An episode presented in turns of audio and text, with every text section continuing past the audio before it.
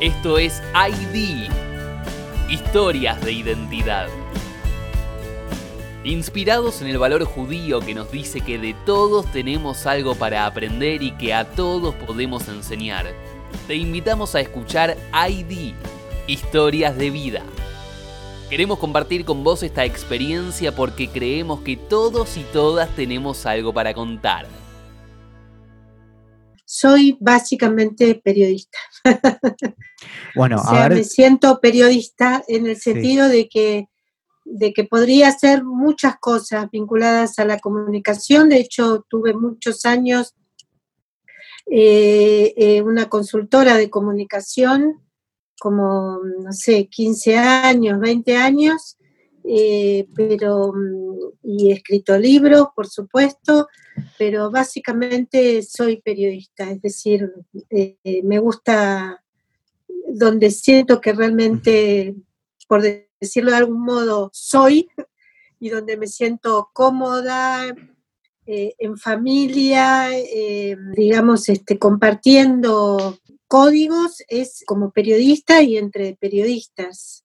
A mí me cuesta mucho incluso eh, compartir en otros ambientes que no sean de periodistas, porque en líneas generales, ¿no? o sea, porque digamos, este, voy muy rápido, obviamente estoy sobreinformada, lo cual no quiere decir que estés bien informado, ¿no? claro. Pero, digamos, voy muy rápido y, y la, la mayor parte de las veces este, me aburro con, con gente que, que no, no es este, periodista. Bueno, con, con la edad he tratado de, de tranquilizarme. Y me parece que tener una consultora a mí me, durante muchos años, a mí me sirvió por un lado para mm, tener más paciencia, digamos, con el mundo normal de la gente No este, periodista. no periodista, que son, por supuesto, la mayoría de los mortales y las mortales, em, pero además me sirvió para mm, lo más importante que he hecho en mi vida, además de mis hijos y mis nietos, que es el libro Raúl Apol, que es descubrir el rol de este personaje de, que fue el secretario de medios de Juan Domingo Perón, porque él fue el que desarrolló el aparato de comunicación del peronismo original.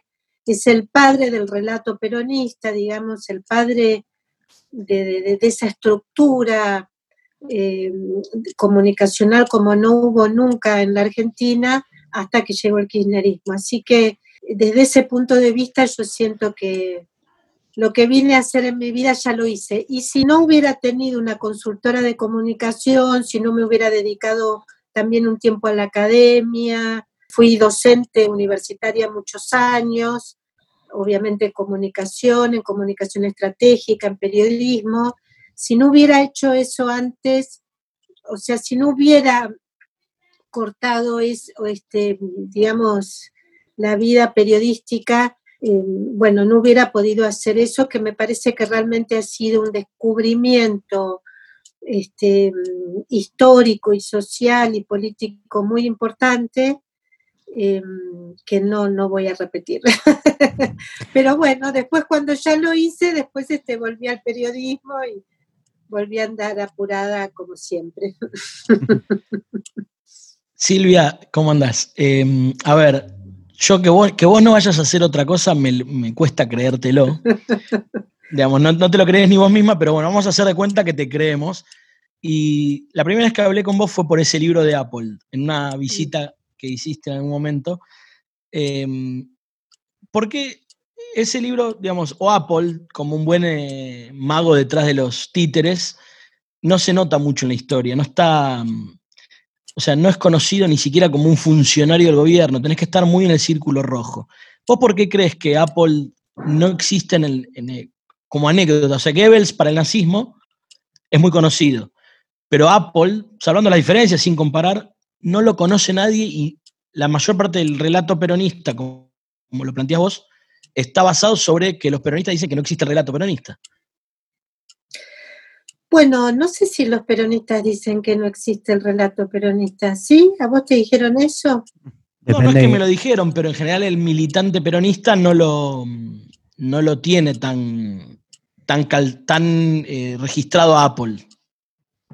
Bueno, eso sí puede ser, porque efectivamente em, Apple, que en realidad es Apple, digamos, yo he hablado con su sobrino nieto, digamos, porque él no tuvo hijos, y él me dice que el apellido se pronuncia Apple, eh, por eso yo digo Apple, eh, es el secreto mejor guardado del peronismo, es, este, es la venta del libro y me parece que eh, justamente la potencia del relato es haber ocultado a su creador. Tiene que ver por varias razones. Primero, por la personalidad de Apple. Apple era un tipo muy reservado, era un, hombre, em, eh, digamos, este, de una personalidad este, muy esquiva, hablaba muy poco, era una persona a la que muchísimo, o sea, casi no se le ha escuchado, no se le conoce la voz.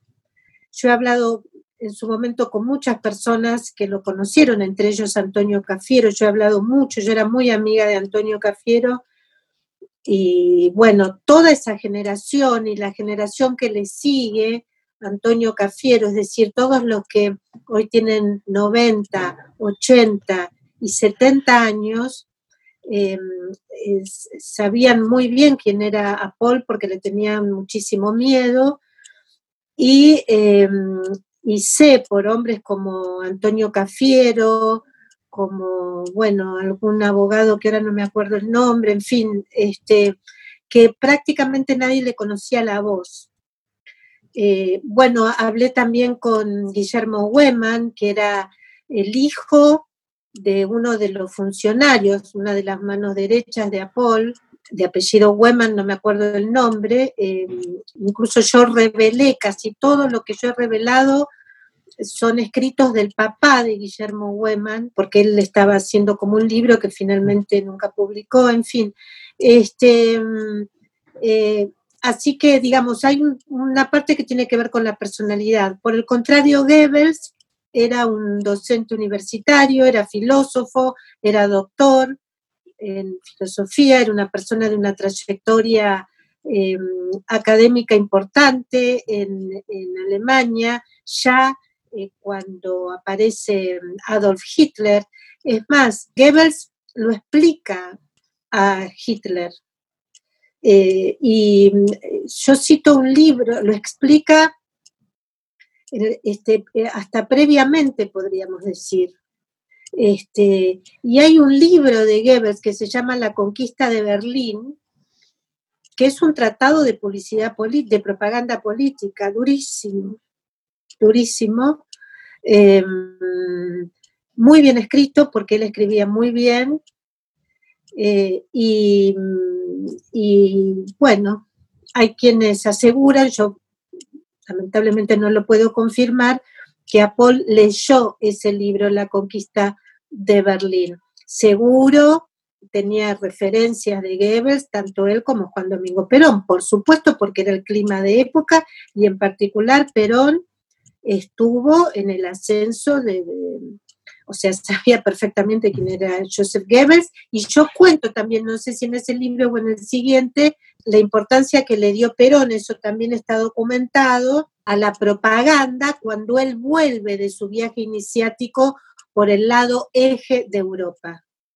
Acá hay que recordar además que el que estaba sensibilizado con el tema era Juan Domingo Perón. Entonces, digo dos o tres cosas. Primero, la personalidad de Apol muy distinta a la personalidad de Goebbels. Eh, eh Apol era un hombre de imagen, de puestas en escena. Em, de hecho, él estuvo, estaba más vinculado al cine, al teatro, digamos, ¿no? No a la palabra escrita.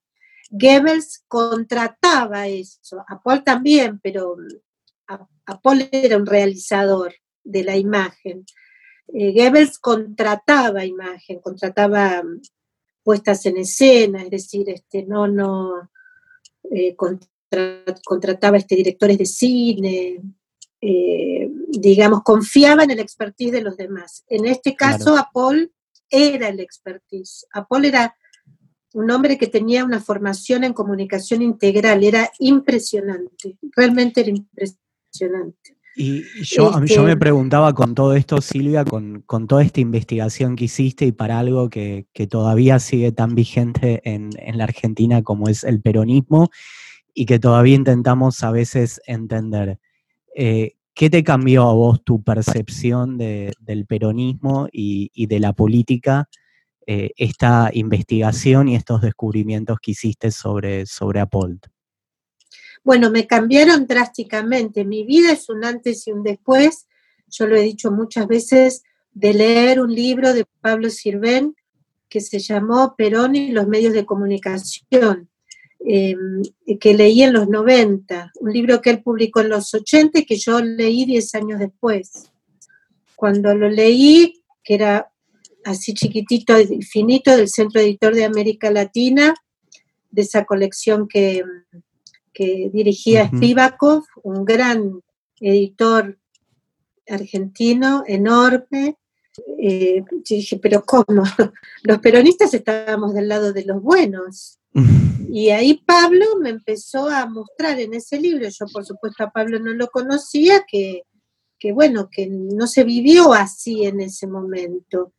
Y entonces a partir de ese momento yo empecé a estar incómoda, a sentirme cada vez más incómoda en el mundo peronista, hasta que llegó eh, eh, el kirchnerismo y, bueno, este, ahí me puse a investigar y me di cuenta que lo que tenía que hacer era, era digamos, este, desenmascarar el mito del peronismo y eh, apareció. En realidad yo siempre había escuchado hablar de Apol, siempre, siempre.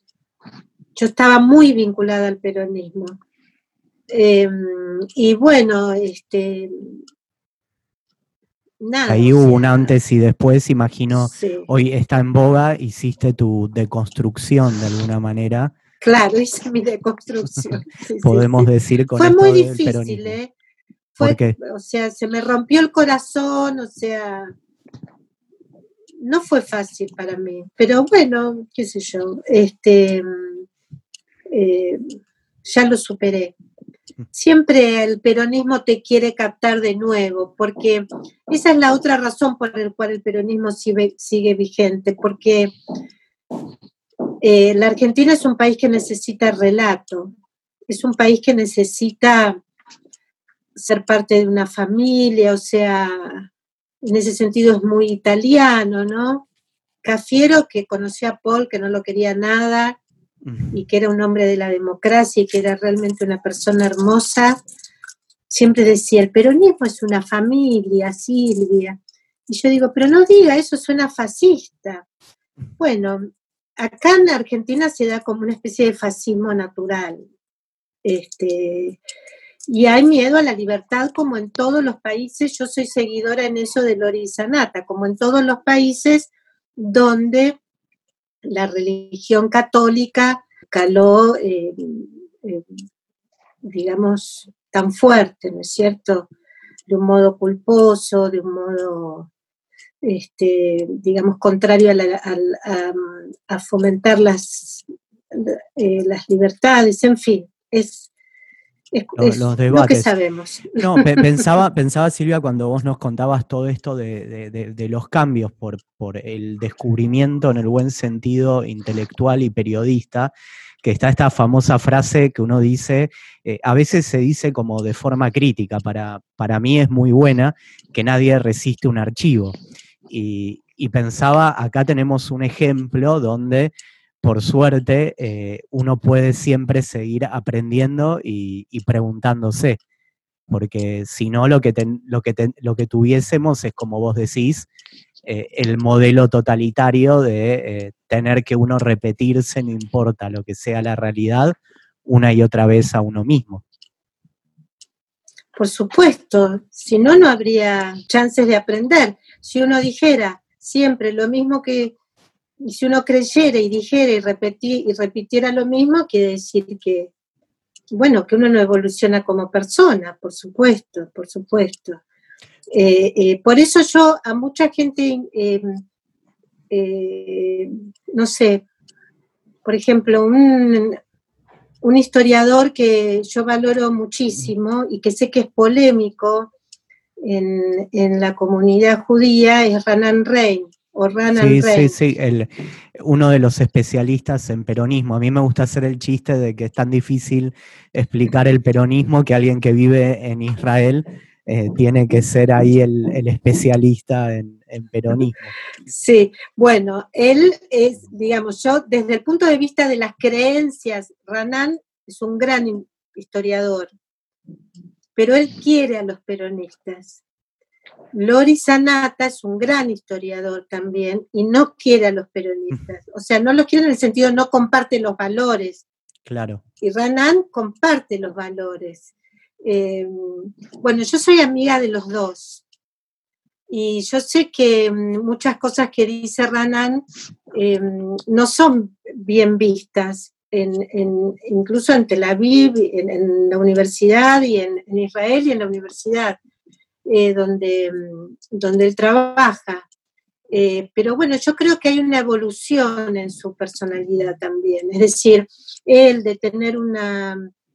O sea, él evolucionó hacia ese lado, es decir, nadie sabe hacia dónde evoluciona, pero eh, yo creo que hay una evolución en la personalidad de Ranan. No arrancó siendo así. No, y está bueno la mujer de Ranan, claro, la mujer de Ranan es bastante antiperonista. Mira. Y él es bastante peronista. Eh, no, no, pensaba porque digo, a mí me da la sensación que en nuestra política argentina y en nuestra cultura eh, presidencialista y, muchas veces con, las alianzas y con las cuestiones, digamos, mal vistas, la cuestión de, que alguien cambie eh, es muchas veces eh, visto como, como, traición, como falta de lealtad y, demás. Y, si nos ponemos en un lugar más, más filosófico, más democrático, eh, es bueno, no importa cuál sea, cuál sea para dónde uno cambia, pero, pero tiene que ver con, la evolución. Pero no sé qué pensás vos como, como periodista de esta percepción de que muchas veces se, condena, hasta se usa, mirá que tengo eh, esto que vos dijiste eh, hace 10 años, hace 5 años, eh, en otros contextos, en otros lugares. Y te imaginas que un periodista, la cantidad de cosas que, cualquier periodista dijo en otro contexto, en otros lugares, hace 5 y 10 años. Por supuesto que todos crecemos, evolucionamos o, ante contextos distintos cambiamos de opinión, en fin. Este, eh, la vida es, este, es una danza permanente. Y, lo interesante es que la realidad te desafía el pensamiento, te lleve a cuestionarte, te lleve a mirarla de distintos ángulos. Este, Totalmente, pero lo que te quería preguntar es, eh, ¿compartís vos esta percepción de que todavía a la gente, a la sociedad de alguna manera argentina, eh, y, desde este lugar vos como periodista, eh, ¿cuesta aceptar estos cambios en las personas? Que todavía eh, muchas veces es como condenatorio. alguien, digamos, lo, más extremo es decir alguien cambia de, oficialismo a oposición, pero esto se puede llevar a cualquier ámbito de la vida y, como que todavía se mira con sospecha esto. Bueno, los cambios este, puede ser que se miren con sospecha, no, no, no, en general los cambios siempre son difíciles de explicar, pero este, no, no sabría decir si se mira con sospecha. Yo creo que la gente en general de buena voluntad percibe cuando un cambio de opinión o incluso de partido o de visión del mundo eh, em, está hecho honestamente. Yo creo que se, se percibe eso. En líneas generales se percibe. ¿Y cuándo no? y cuando no. Cuando sí y cuando que tuvimos también, tuvimos ahí muchos ejemplos. Yo eh, miraba, Silvia, esto no, no se ve en el podcast, pero vemos ahí de fondo que tenés una gran biblioteca. Eh, no sé si es donde trabajás, pero imagino que como escritora eh, será muy importante para vos los libros. ¿Qué libros te gusta tener en tu biblioteca? Bueno, sí, este, amo mi biblioteca, no está toda mi biblioteca acá, tengo también la baulera, tengo muchísimos libros y he regalado un montón de libros y mirá, te, les muestro, o sea, la cantidad este, eh, llega hasta el fondo y, y acá tengo más y, y acá también, acá, ahí, ahí también hay biblioteca, hay biblioteca en todos lados. Impresionante. Este, mi casa es básicamente una biblioteca y no me entran todos. Este, Tengo básicamente libros de historia, me encantan los mapas, eh, tengo muchos libros obviamente de periodismo, pero los libros que más me gustan son los libros con los que me formé, los libros de filosofía, sociología y epistemología. Tengo, yo estoy muy formada en, digamos, en, la filosofía de las ciencias. Eh, mira, enseño yo eh, una materia en ciencia política, filosofía de las ciencias sociales, así que... Ah, bueno, maravilloso. Eso será para otra, otra charla y sigo pensando todavía en el, en el pensamiento crítico desde, desde Popper hasta, hasta Habermas, cuánto, cuánto, hace, cuánto hace falta, digamos, poder volver a, formarse un poco. Y sí, porque eso, digamos, es como que uno le da a mí en lo personal, digamos, con una vida así siempre tan urgida por la, por la agenda, eso es lo que me ha dado los, los cimientos para, pensar, para, para organizarme y, y, bueno, y para cuestionar, como decía Gastón Bachelard, ¿por qué no? ¿No? La famosa filosofía del no, que es la actitud que el científico se tiene que, digamos, que guía al científico ante la aparición de, sucesos inesperados. Eh, yo ando por la vida buscando lo inesperado en materia eh, profesional, ¿no? Es decir, este, me gusta encontrar lo, que, lo que otro no ve y creo que a partir de esos sucesos inesperados este, se, se producen los grandes cambios en la historia la sorpresa, el asombro, pensaba que para algunos es algo espiritual, pero hasta, hasta incluso es, es algo fundamental eh, e importante, ¿no? Eh, en la ciencia, eh, en la política, bueno, en la comunicación, en, todo esto.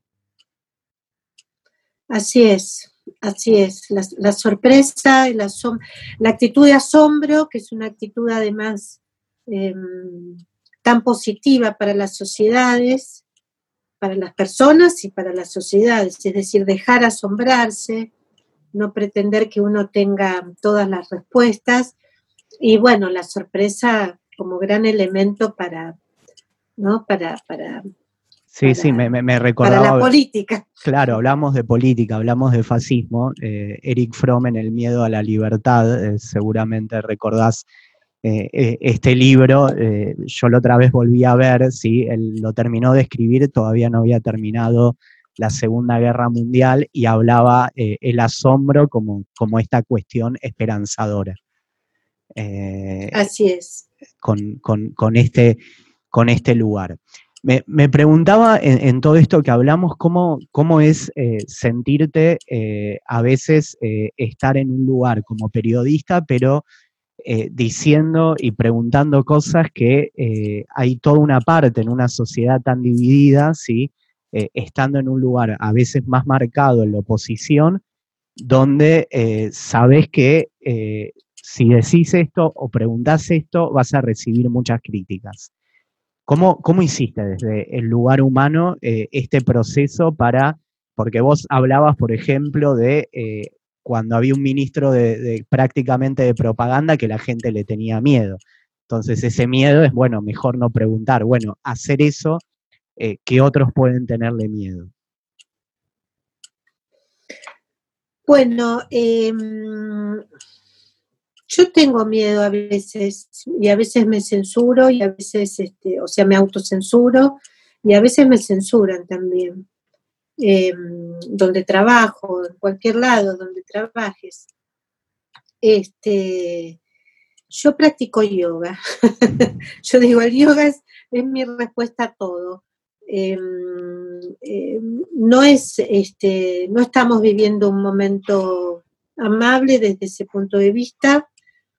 Eh, estar, digamos, este, testigo del poder em, te exige ser extremadamente prudente y mm, bueno, más de una vez me pregunto qué prefiero, ser testigo y tragarme algunos sapos o no tragarme sapos y no ser testigo. Bueno, hoy estoy en un día que prefiero no ser testigo, pero en general este, prefiero... Yo pregunto por este lugar humano, porque claro, quienes estamos afuera, bueno, uno dice, bueno, alguien es periodista, está acostumbrado, está en los medios, pero imagino que, muchas veces uno debe eh, física y emocionalmente eh, pasarla, pasarla mal en, determinados momentos y hace falta mucho coraje y mucha valentía. Eh, digo, como, como alguna vez que, pudiste preguntarle públicamente a, nuestro actual presidente, pero pero digo en general, decir, publico esto y saber que voy a tener una cantidad de personas en las redes, en los otros lugares, diciéndome de todo y no con amabilidad, eh, afecta, no afecta, digo, ¿cuál, es ese lado humano? Sí, sí, a mí este, me afecta, hago la que no me afecta, pero por supuesto que me afecta mucho y mm, bueno, trato de, de, seguir adelante igual sin, creo que eh, la enorme mayoría de las personas se da cuenta cuáles son mis valores, qué es lo que pienso, hacia dónde apunto.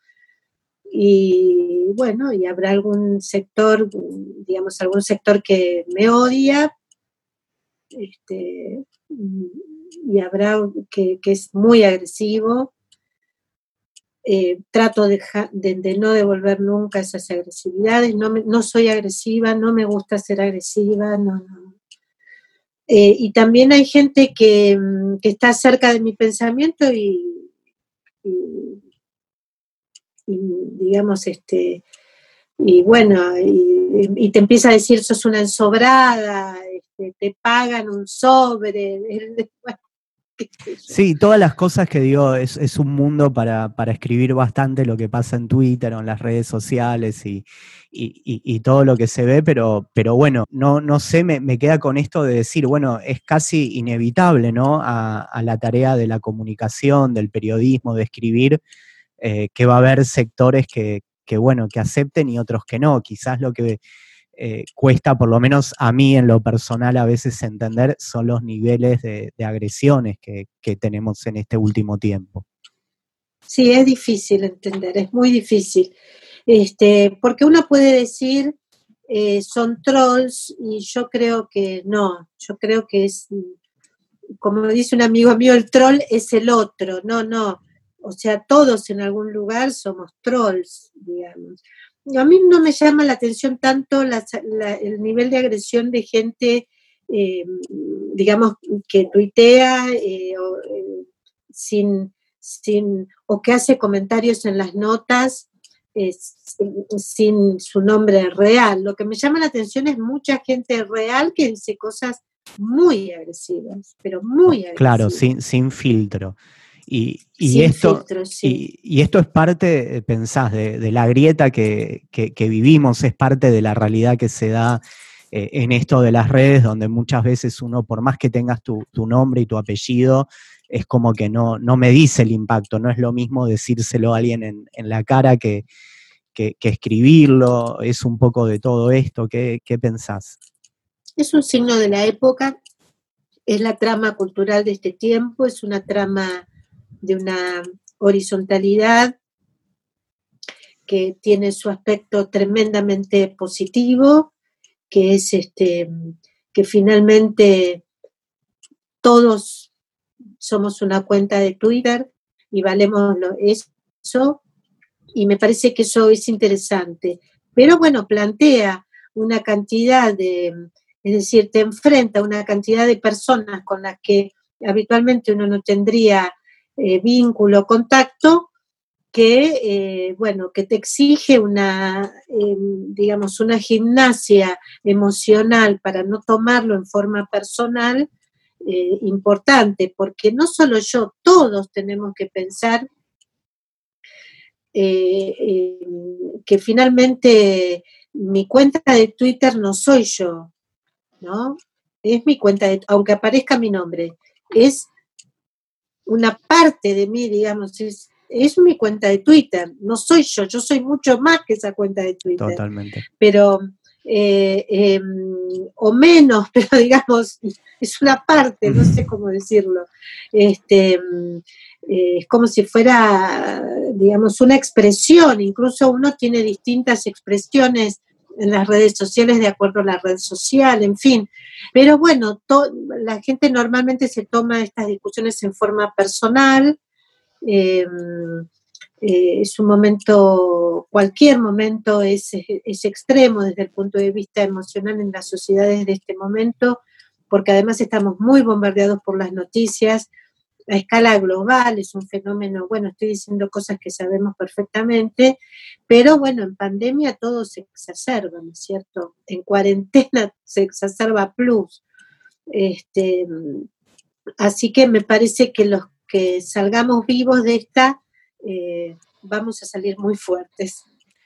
Es un mensaje esperanzador. Ahí lo tenemos a Leandro, a ver si pudiste volver. Lo logró, lo logró. Si, si ahí estás moviéndote de tu casa. Acá estoy en la sala, en otro lugar que hay, bueno, la mejor señal posible. Así que. Eh, eh, esto es grabando entrevistas en cuarentena. Sí, sí, sí. hay un término, yo te voy a mezclar dos temas, Silvia, que tenía que ver con lo que estaba escuchando. Por un lado, alguien dijo, o varios analistas, uno que es amigo en común que se llama Daniel de eh, dijo que, y también lo dijo Hugo Alconadamón, al fin y al cabo las redes les damos demasiada importancia, pero no dejan de ser como, dijo uno, la puerta detrás del baño, de un baño público. y también no crees que le damos demasiada relevancia a las redes. Estamos todo el día hablando de lo que pasa en Twitter cuando termina, en un, parte, en un punto son una cloaca de lo que opinamos, cómo opinamos, cómo nos peleamos. ¿No crees que también exacerban un poco las discusiones, las redes? Sí, por supuesto, sí. Es, además, este, digamos, no, no, no tengo los números ahora presentes, pero si bien hay muchos millones de personas este, que tienen teléfonos inteligentes, los que están particularmente en Twitter, que son, eh, que es la red más, más agresiva, no sé, no sé si llegará a un millón de personas en Argentina, no lo tengo claro, pero me parece que no mucho más. Este, sí, sí, hay una enorme cantidad de gente. Uno después que tuvo una discusión feroz en Twitter, no sé, uno puede deambular por, por enorme cantidad de lugares y nadie te hace un comentario al respecto. O sea, se está circunscripto eh, socialmente, culturalmente también. Em, eh, eh, pero bueno, sucede que yo soy periodista, es muy difícil abstraerme de, ese debate. Em, creo que se, va a vivir una etapa distinta. Pensemos nada más lo que pasó en el New York Times, ¿no es cierto? Que, una directora, un director este, renunció porque dijo, bueno, basta de publicar notas en el New York Times eh, referidas a, lo que pasa, digamos, con información que sale en Twitter.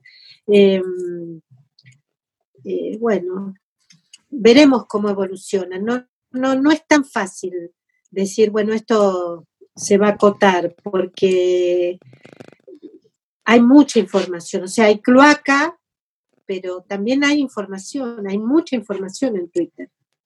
Eh, em, hay, hay, hay, inmediatez, hay, digamos, hay cuestiones que, que son muy propicias del momento, ¿no? Como eh, la capacidad de, que todo el mundo pueda contar algo y, eh, hasta con precisiones. Este, con, lo bueno, y con lo malo. Sí, sí, pensaba La, muerte de Nisman, nos enteramos por Damián Pachter, que, hizo un tuit y hasta ese momento eh, lo conocían, pero no, no era alguien, o sea, tenía, no sé, 400 seguidores. Y, ese tuit, eh, bueno, eh, fue lo que, lo que inició el, proceso de que, de que se adelante el hablar algo que parecía que estaba ¿no? preparado de, antemano para guardar un tiempo más. Así es, así es. El caso de Nisman es un caso en ese sentido excepcional porque si él, eh, eh, paradigmático, en el sentido de que sí, si él no lo hubiera dicho, seguramente eh, se hubiera llegado, digamos, la televisión, hubiera llegado más tarde, los dirigentes de la oposición que estaban ahí para controlar hubieran llegado más tarde, no hubiéramos visto el papelón de Sergio Berni, en fin, fue realmente muy importante. Eh, es un caso que hizo historia, pero es algo que sucede habitualmente, es algo que sucede habitualmente. Siempre hay alguien mirando Twitter, es impresionante, es impresionante la cantidad de información que hay y, eh, si uno realmente se quiere enterar este, lo que está pasando en determinado momento, entra a Twitter y en cinco minutos ya sabe lo que está pasando. O sea, eh, es impactante, es impactante. Totalmente. Me, preguntabas saliendo de esta coyuntura, vos hablabas como un poco, por lo menos percepción, que tus mejores momentos fue cuando pudiste salir de toda la locura del correr y la sobreinformación e investigar. Si pudieses parar un poquito toda la locura del mundo y escribir sobre algo eh, pendiente, investigar que te gustaría, te, te lo preguntaste, tenés algo por ahí que te gustaría escribir? Eh, mira, yo tenía un proyecto, firmé contrato, cobré el anticipo y todo, y ahora la pandemia me lo anuló, que era este, de qué fue lo que pasó en el gobierno de Juntos por el Cambio para fracasar como lo hizo. Este, ahora eh, a nadie le interesa porque como ya estamos en los albores de, de un próximo fracaso, como sucede siempre en la Argentina, como se adelanta el fracaso del gobierno presente, a nadie le interesa el fracaso del gobierno anterior. Este, a mí por lo menos no me interesa la editorial tampoco. No, yo no sabía cómo decírselo a la editorial y, y, esta semana me escribieron diciéndome, mira, no va eso.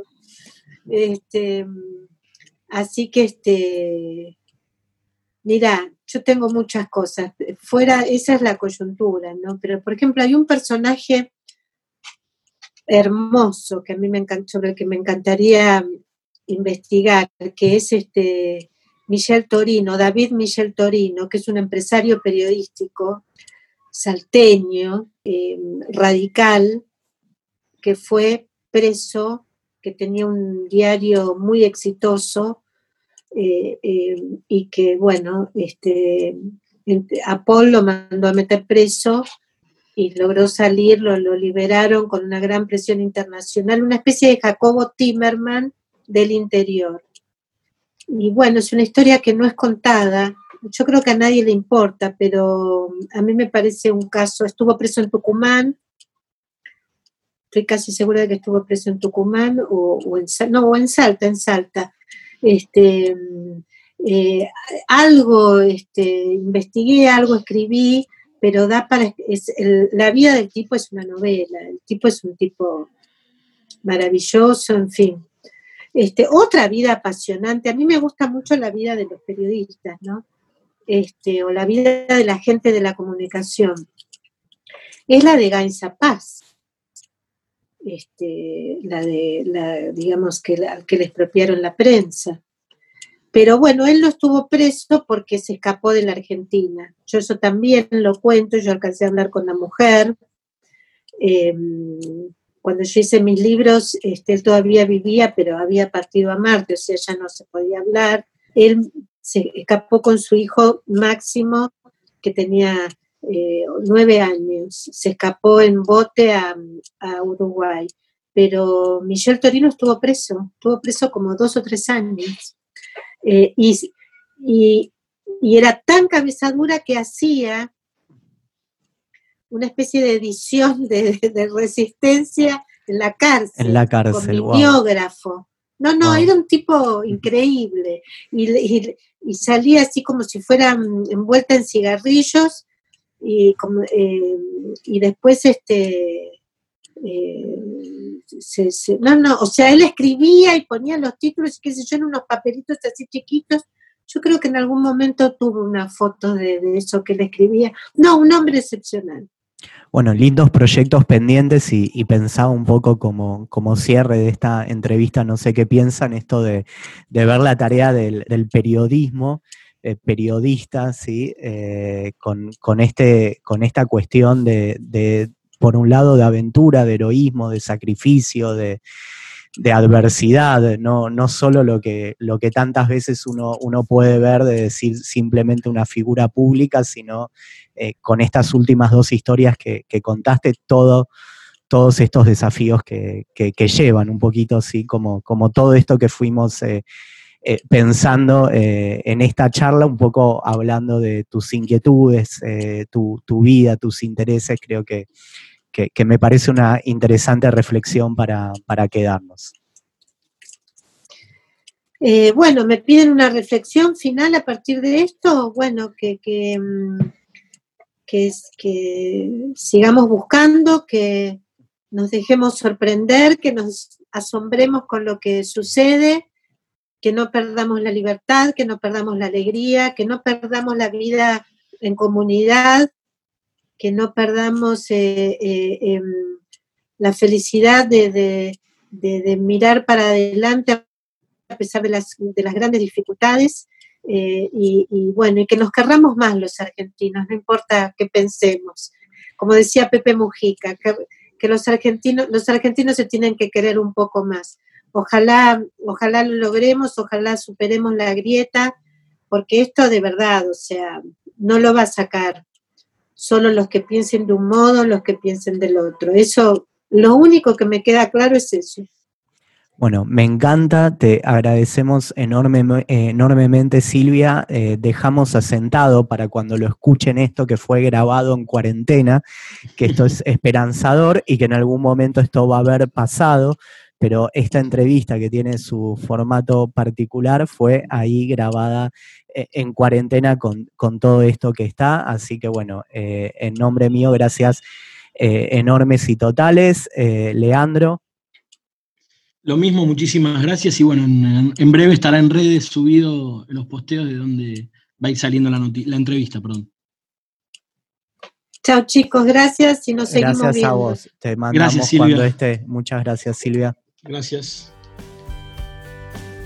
Si te gustó esta historia y crees que puede hacerle bien a otra persona, podés compartirla. Te invitamos a visitar nuestra página web idla.com.ar y a seguirnos en nuestras redes sociales. Facebook id.la, Instagram id.latm. Para escuchar todas las charlas del programa, suscríbete a nuestro canal de YouTube, ID Identidad y Diversidad. ID, historias de identidad. Todos y todas tenemos algo para contar.